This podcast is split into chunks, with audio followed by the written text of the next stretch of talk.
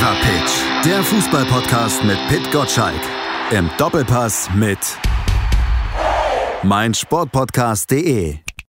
Der Fever Pitch Podcast ist zurück hier auf meinsportpodcast.de mit Malte Asmus und Pit Gottschalk. Pit, hast du den Schock der Woche schon überstanden? Für mich jetzt ja weiß ich nicht wirklich äh, ein Schock. Moin Malte. man nimmt das jetzt so zur Kenntnis, ja. Äh, mehr noch als das Ergebnis hat mich geschockt, wie der DFB damit umgeht. Äh, man hat ja fast den Eindruck, man geht jetzt zur Tagesordnung über. Das äh, wird man nicht können. Es muss welche, irgendwelche Konsequenzen geben, weil die nächsten vier Monate hängt dieses Ergebnis von 0 zu 6 gegen Spanien äh, in, der, in der Luft. Ähm, man hat sich jetzt erstmal entschieden, so weiterzumachen mit Joachim Löw, als sei nichts gewesen. Hm, ich bezweifle wirklich, dass das so geht. Mal gucken, was die nähere Zukunft dann da bringt. Aber lass uns generell über Zukunft sprechen. Und zwar über die Zukunft, die dem deutschen Fußball auch bevorsteht und über einen Spieler, der diese Zukunft mit prägen könnte. Zumindest wird er wohl die nahe Zukunft von Borussia Dortmund erstmal prägen. Yusufa Mokoko, der wird am 20. November 16 Jahre alt, könnte dann am Wochenende beim Spiel des BVB in Berlin bei der Hertha 2030 zum jüngsten Bundesligaspieler aller Zeiten werden. Möglich hat das eine Änderung gemacht, die von Seiten Dortmunds initiiert wurde, dass nämlich Spieler nicht mehr mindestens 17 sein müssen, um in der Liga eingesetzt zu werden, sondern dass man schon mit 16 spielen kann. Sportdirektor Michael Zorg von Borussia Dortmund hat das mal so erklärt. Nicht ganz uneigennützig, weil wir natürlich uns erhofft haben, dadurch äh, Yusufa Mokuku äh, äh, schneller zum Spielen zu kommen, im, zu bekommen im Profibereich. Und das soll jetzt vielleicht schon am Wochenende passieren. Glaubst du, es passiert? Also ähm, zumindest ist die Wahrscheinlichkeit äh, sehr hoch. Ich kann mir, man muss ja nicht auf das Publikum im eigenen Stadion warten, wenn es kein Publikum gibt. Äh, das jetzt im Olympiastadion in Berlin zu tun, hängt wahrscheinlich von der Gesamtsituation der Mannschaft ab. Wir wissen, Holland hatte unter der Woche ein bisschen Schwierigkeiten, vielleicht eine Vorsichtsmaßnahme wegen der Corona-Geschichte. Vielleicht hat man deswegen auch Not, aber das entscheidet am Ende äh, tatsächlich der Trainer Lucien Favre, dass er vielleicht ein paar Minuten bekommt und eingewechselt bin, kann ich mir sehr gut vorstellen, damit einfach der Druck raus ist, wenn er sein erstes Spiel macht, dann hat man es erledigt, ja, und kann dann sich wieder auf andere Themen äh, auf andere Themen konzentrieren. Das ist das, ähm, was ich halt jetzt gerade beobachte. Du hast es jetzt gerade auch in einem beiläufigen Satz gesagt, ähm, Borussia Dortmund prägen. Also wenn ein 16-Jähriger eine Mannschaft von gestandenen Bundesliga-Profis prägen kann, dann stimmt was in der Mannschaft nicht. Das ist ein Jugendspieler, der zu seinen Einsätzen kommt, so wie vor ihm schon etwas älter, aber auch nicht wesentlich älter, Rainer das getan hat. Mhm ähm, er wird Bundesliga-Luft schnuppern, er wird an das höhere Leistungsniveau herangeführt, er wird äh, mal spüren, dass das Tempo noch höher ist als in der U19, wo er ja schon, ähm, schon spielen darf, äh, weit vor seinem Alter eigentlich.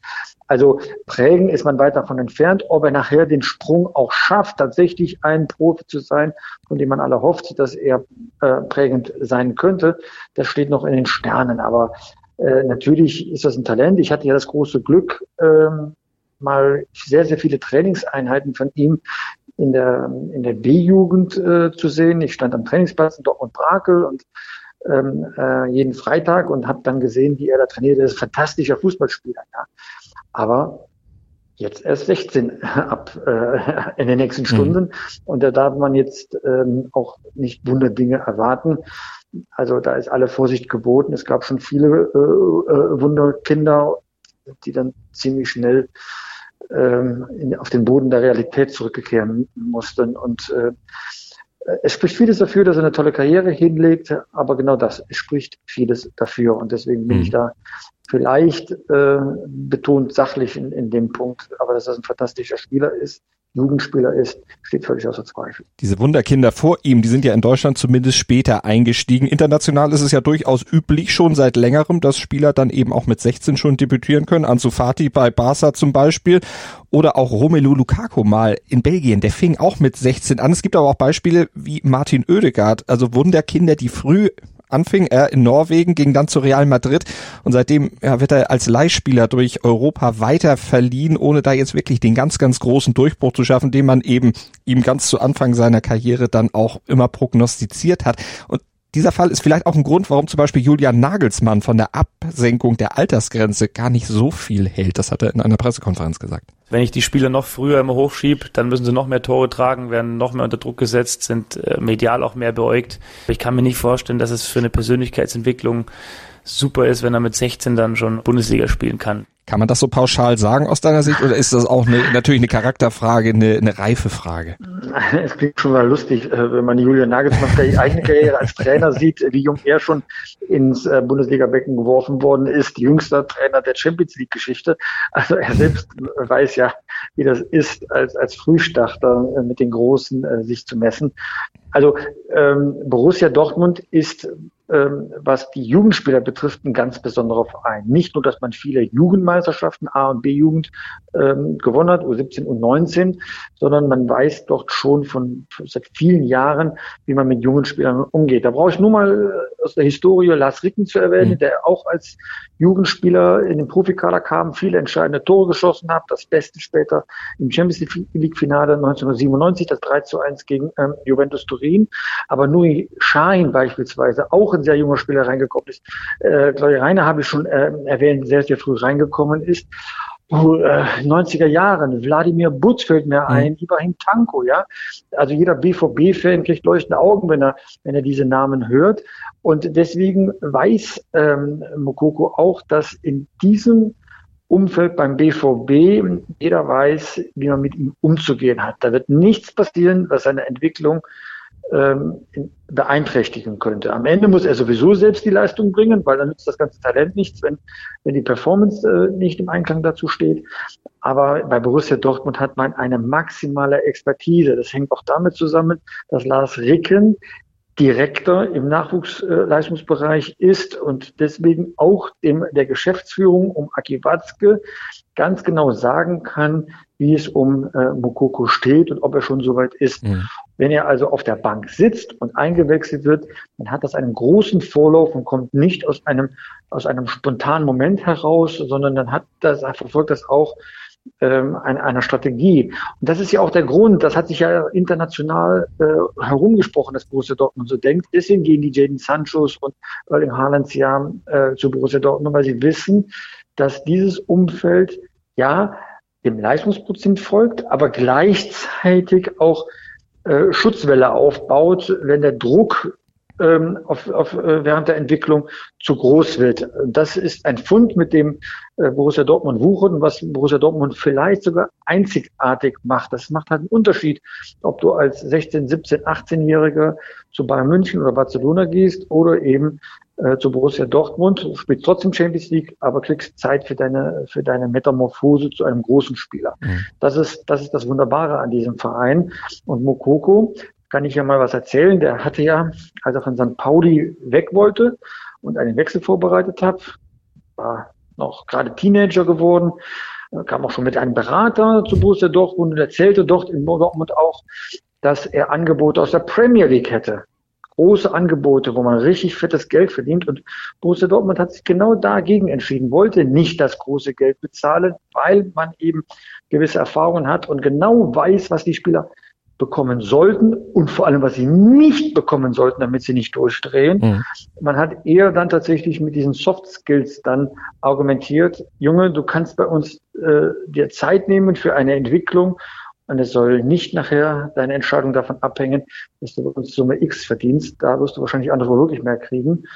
Und äh, obwohl er einen Berater hat, hat man sich, hat er, hat Mokoko sich ganz bewusst entschieden, schon in jungen Jahren, wirklich als Teenager, ist ja immer noch Teenager, aber als gerade als gewordener Teenager, ich gehe trotzdem so Borussia Dortmund, auch wenn anderswo das große Geld wirkt. Das zeigt erstmal, dass der Junge seine Entwicklung im Auge hat und nicht sein Girokonto und dass er genau das einordnen kann, was der richtige Schritt ist und was vielleicht ein Schritt zu früh wäre. Und wenn das zusammenkommt, die Sichtweise des Vereins, Achtung, Vorsicht, und die Sichtweise des Spielers, Achtung, Vorsicht, dann kann da etwas Großes draus erwachsen. Ob es dann wirklich passiert, eine Garantie hat man nicht, aber die Voraussetzungen sind gut. Und deswegen sehe ich das, und das war ja deine Frage, mit einem gewissen Wohlwollen, mhm. was da gerade passiert, reduziere aber die Erwartungshaltung, dass da direkt Wunderdinge passieren. Du hattest Lars Ricken schon angesprochen, der da eben ja hauptamtlich bei Dortmund mit, dem, mit der Jugend arbeitet, der ja selber aus seiner Karriere letztlich auch sehr viel Erfahrung schöpfen kann, auch was es bedeutet, eben früh sehr gehypt zu werden und am Ende dann vielleicht auch nicht den Durchbruch zu kriegen, äh, der oder zu schaffen, der ursprünglich mal prognostiziert war. Denn Ricken, toller Spieler auf jeden Fall, aber auch noch mit sehr viel Luft nach oben, wenn man diese Vorschusslorbeeren sich nochmal vor Augen führt, die ganz zu Anfang seiner Karriere dann auch schon verteilt wurden. Na, äh, also da würde ich jetzt mal widersprechen. Ähm, er ist deutscher Meister geworden, er hat die Champions League gewonnen. Also ich glaube, da träumen viele Fußballspieler äh, davon. Aber ja. er war zum Beispiel keine prägende Figur in der Nationalmannschaft. Das stimmt. Ähm, darüber war er auch sauer. Er war ja bei der WM 2002 mit dabei, äh, bekam dort nicht die Chance, sein Können zu zeigen, ähm, obwohl man sogar bis ins, Halb äh, bis ins Finale vorgestoßen ist. Ja, da, das stimmt.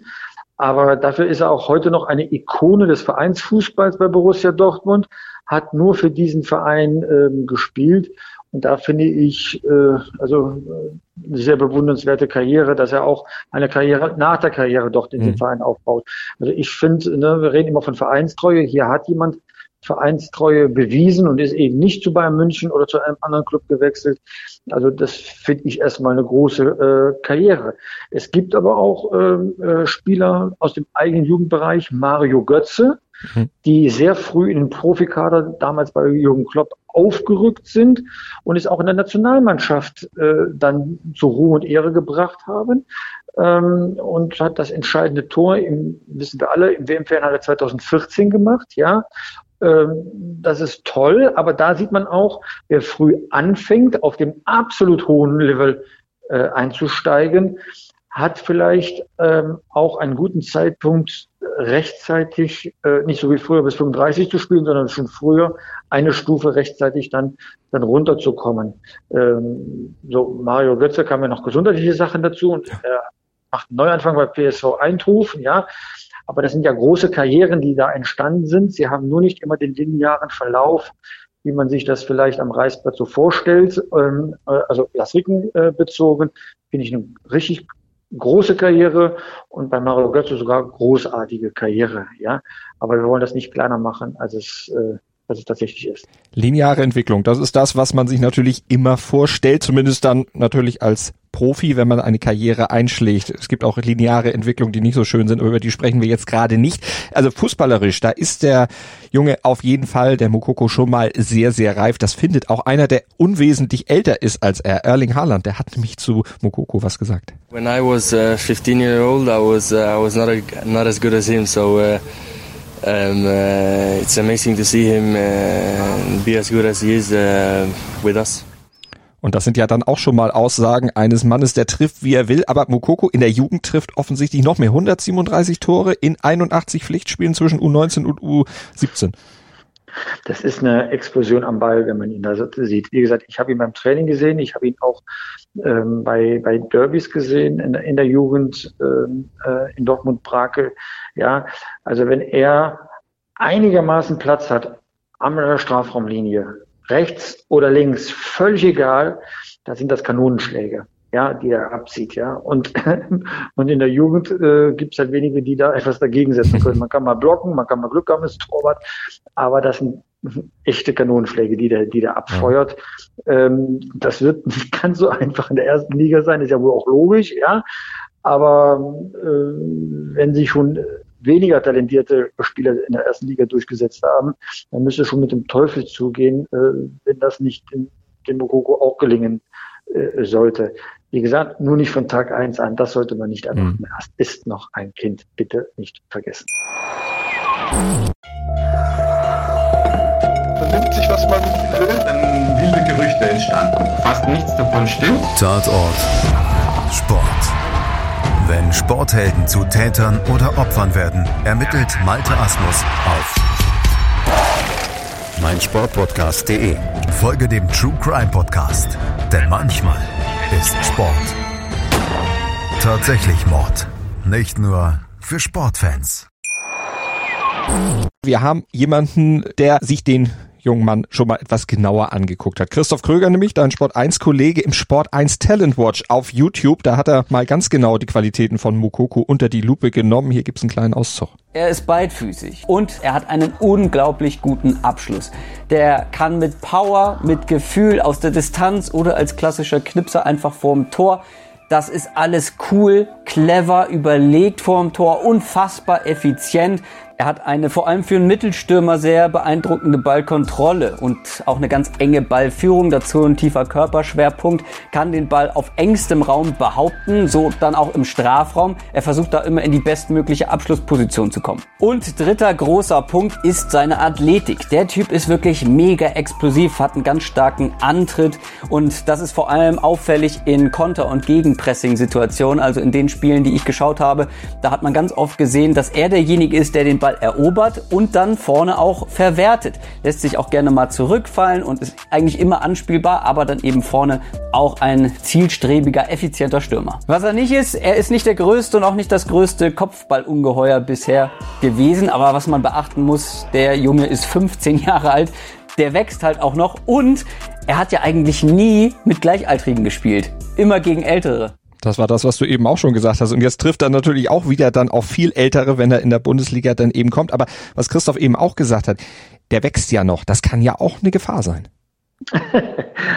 in, in, der Tat, ähm, jeder, der wie ich auch schon in, mit, mit der Nachwuchsarbeit zu tun hat, weiß, es kommen manchmal so Wachstumsschübe, die das gesamte, äh, die gesamte Koordination durcheinander bringt. Ja, dann äh, klingt das äh, auf den im ersten Moment vielleicht lächerlich, aber wenn man plötzlich ein, zwei Zentimeter größer ist und, und der und die Winkel, äh, wie man schaut und wie, wie der Körper gehorcht auf das, was man sieht, äh, ja, äh, das, das, das muss ich erst dann wieder äh, feinjustieren. Das braucht dann immer so einen Moment. Und, mir hat mein Jugendtrainer gesagt, das sieht dann für den Moment dann vielleicht dann in dieser Übergangsphase aus, als, als wenn man Pinocchio und einer zieht an den Fäden, wenn, wenn der rechte Fuß nicht das tun will, was, was, was er eigentlich sollte. Äh, ja, sowas, äh, sowas ähm, kann, kann passieren. Ich finde die Beschreibung Christoph Kröger wirklich, wirklich sehr treffend. So habe ich äh, Mokoko auch erlebt.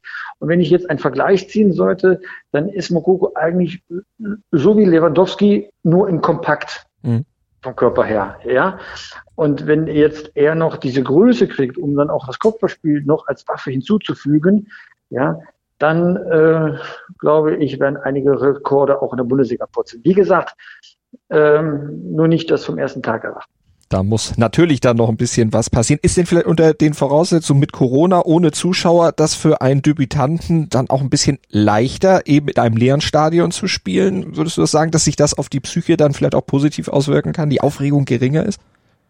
Guter Punkt, guter Punkt. Habe ich gar nicht bisher so drüber nachgedacht, aber überzeugt mich sofort äh, beim ersten Hören so. Ja klar, wenn diese Emotionalität nicht direkt auf den Rasen geht und man sich tatsächlich ähm, in einem Umfeld bewegt, das dem Training sehr nahe kommt und er trainiert ja auch schon, äh, schon mit, dann kann das nur förderlich sein. Dann kommt irgendwann die psychologische Belastung eines Stadion, einer Stadionatmosphäre noch dazu, aber man hat das auf dem Rasen schon mal für sich geklärt. Also guter Punkt. Ich glaube, dass, äh, dass es ein Geisterspiel ist, äh, kann ihm tatsächlich sehr helfen. Und jetzt wird in Deutschland ja immer gesagt, wenn junge Spieler kommen, die muss man langsam ranführen, die darf man jetzt auch nicht überfordern, die dürfen jetzt nicht ständig spielen. Wie würdest du das jetzt in so einem Fall sagen? Ich weiß, du hast mal im Fall Haaland gesagt, als wir drüber gesprochen haben, ja, wieso soll man den denn schon? Der ist jung, der kann laufen, der kann spielen, der will spielen, der hat Lust. Ja, genau. Und wenn dann die ersten Ermüdungserscheinungen kommen, weil die Belastung dann doch höher ist, dann sieht ein Trainer das und sorgt da auch für. Deswegen würde mich jetzt wundern, wenn er sofort 90 Minuten spielen würde. Das praktisch ausgeschlossen. Mhm. Nein, der wird dann rangeführt. 10 Minuten, 15 Minuten und dann machst du schon eine ganze Halbzeit, ja. So, das ist etwas, das ist dann mit dem Ranführen gemeint. Man darf das nicht unterschätzen. Wenn man äh, jeden Tag im Trainingsbetrieb ist und dann nochmal im Spiel, das sind tausend Eindrücke, die man im Kopf verarbeiten muss, die der Körper verarbeiten muss. Und der zeigt dann nicht nur Ermüdungserscheinungen, sondern mit den Ermüdungserscheinungen können auch Verschleißerscheinungen passieren. Nichts Schlimmes, aber so sehr, dass man eben den Körper nicht über die rote Grenze führen darf, dass dann etwas Schlimmeres passiert. Das ist mit Behutsamkeit gemeint. Das wissen aber die alle Leute im Trainerstab. Da gucken die ganz genau drauf. Man will ja so ein, ein Juwel ja auch nicht äh, äh, mal verheizen, sondern ähm, das habe ich ja eben so ausgeführt. Da ist Borussia Dortmund drauf gedrillt und geschult, äh, Schritt für Schritt die Entwicklung zu begleiten. Also da muss man sich keine Sorgen machen. Äh, klar, wenn es einen Zweikampf gibt und der Gegenspieler sagt dann, junger Mann, ich werde mich jetzt hier mal vorstellen und werde dir mal zeigen, wie es in der Bundesliga zugeht und dann, äh, sag mal, in Direktkontakt einen, einen Schritt zu weit geht, ja, äh, das kann auch passieren, ja, aber das, was man steuern kann als eigene Mannschaft, das wird ihm schon zuteil. Du hast die Tradition von Borussia Dortmund angesprochen. In den Top Ten der jüngsten Spieler der Bundesliga-Historie fünf Borussen. Also Mokoko wäre dann der fünfte, der da reinkommt. Das spricht schon mal eine sehr, sehr deutliche Sprache. Und das ist eins der großen Themen am Bundesliga-Wochenende nach der Länderspielpause. Was ist denn aus deiner Sicht noch ein großes Thema? Natürlich Schalke gegen Wolfsburg. Kann Schalke jetzt endlich, ich möchte keine drei Euro zahlen, aber den Bock umstoßen? Kollege Steudel hat äh, jetzt mal einen Vergleich gemacht, wann eigentlich äh, ähm, Schalke 04 den letzten äh, Sieg gefeiert hat. Das war zu einer Phase, als der allererste Corona-Fall äh, in der westlichen Welt auftauchte. Ja, äh, da hat Schalke das letzte Mal gewonnen.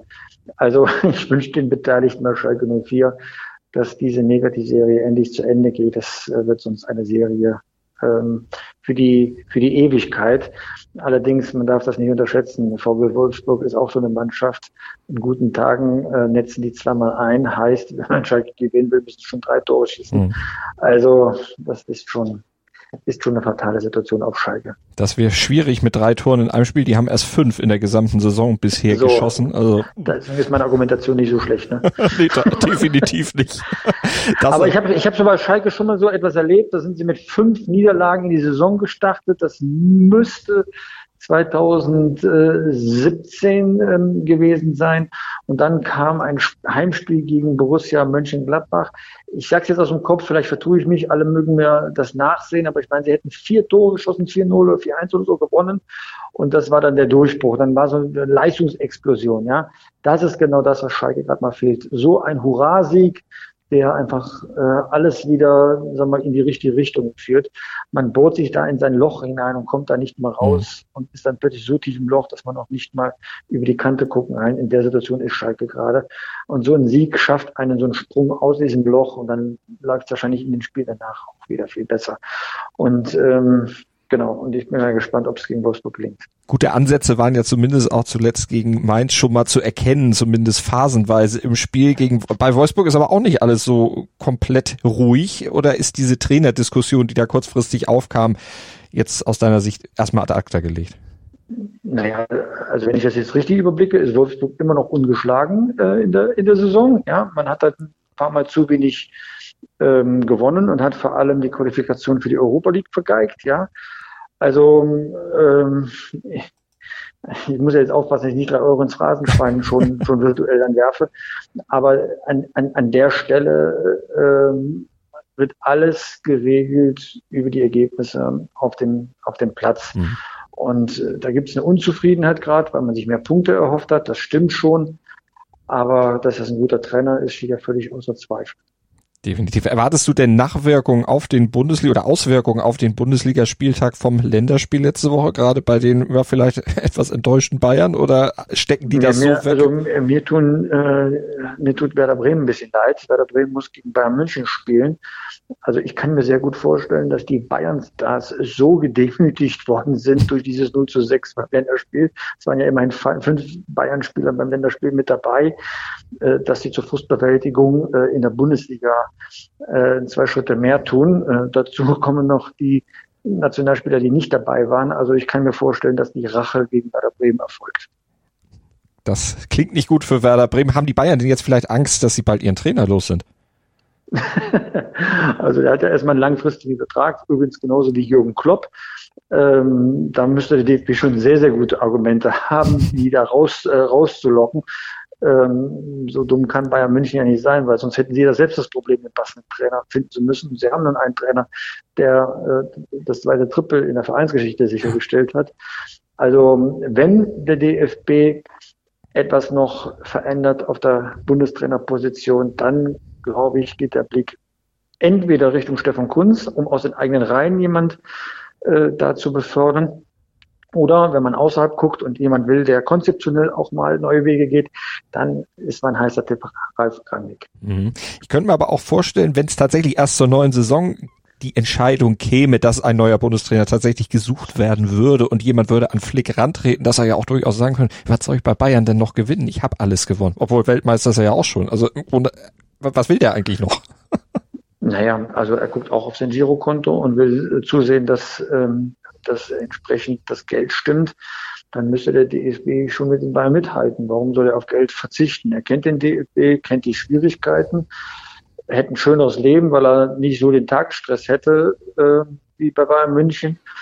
Aber so ein Trainer, der endlich die Chance hat, in der Bundesliga den Rekordmeister zu trainieren, mhm. ist dann auch ein Nimmersatt. Der will Pokale sammeln bis zum geht nicht mehr da kann die Trophäen, da kann der Trophäenschrank nicht groß genug sein. Ja, das ist schon ein Antrieb in dieser, in dieser Riege. Also da ist es mit ein paar Pokalen nicht getan. Im Grunde das Bayern gehen. Was wird denn an diesem Wochenende am Sonntag, 11 Uhr, Thema im Doppelpass sein? Tatsächlich, ähm, äh, Jürgen Kohler ist zu Gast bei uns, aus einem guten Grund, weil ähm, er sich als erfahrener Trainer und äh, auch Weltmeister von 1990 sehr gut mit der Jugendarbeit auskennt, dass er auch eine Einschätzung abgibt, was sich äh, beim DFB und in der Nationalmannschaft ändern sollte. Und mit ihm schauen wir natürlich auf die Topspiele auch der Bundesliga. Deswegen haben wir ihn auch als Gast eingeladen.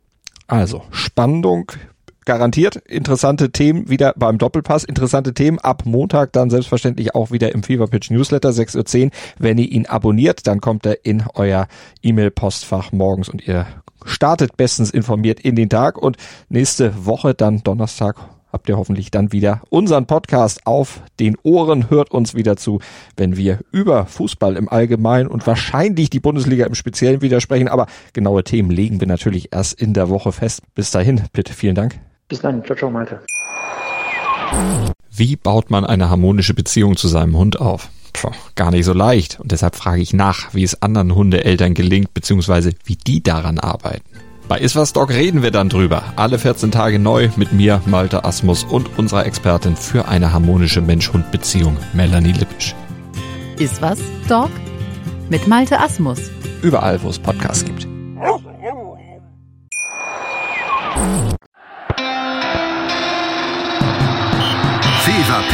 Der Fußballpodcast mit Pit Gottschalk. Im Doppelpass mit meinsportpodcast.de.